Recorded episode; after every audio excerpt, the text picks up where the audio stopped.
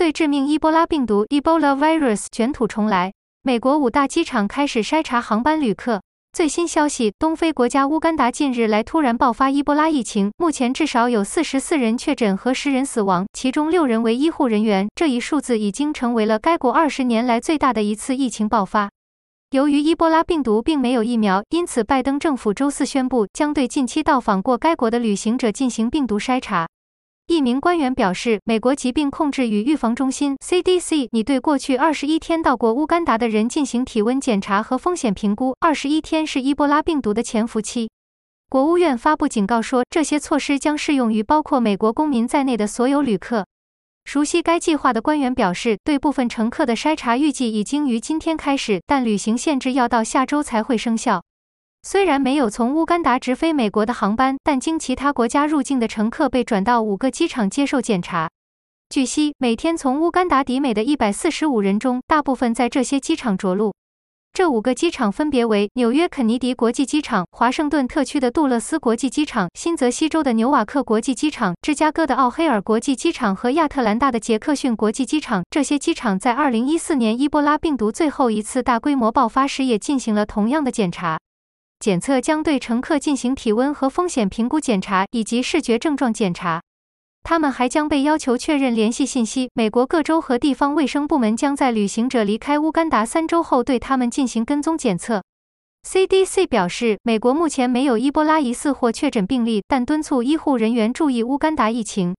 虽然人类正在经历第三年的 COVID-19 疫情，但是作为同宗的伊波拉病毒要比 COVID 凶险很多。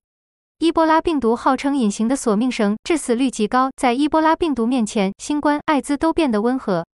由于发烧也是疟疾的常见症状，因此伊波拉病毒最初很难被发现。感染开始时有轻微的呼吸道症状，如果不加以治疗，会迅速损害内部器官。最终，病人开始从眼睛、鼻子、嘴巴和直肠出血，导致死亡。因为至今没有有效疫苗，新一轮疫情已经引起了东非地区的恐慌。非洲疾控中心代理主任奥格威尔 （Ahmed Oguel） 称，伊波拉致死率非常高，但他否认了疫情正在失控的说法。据悉，此轮疫情有超过八百六十名接触者，其中至少百分之七十八正在接受监测，这一数字比一周前几乎增加了一倍。美国疾控中心通知重新安排乘客的行程，并不是一项旅行禁令，而是出于谨慎的考虑。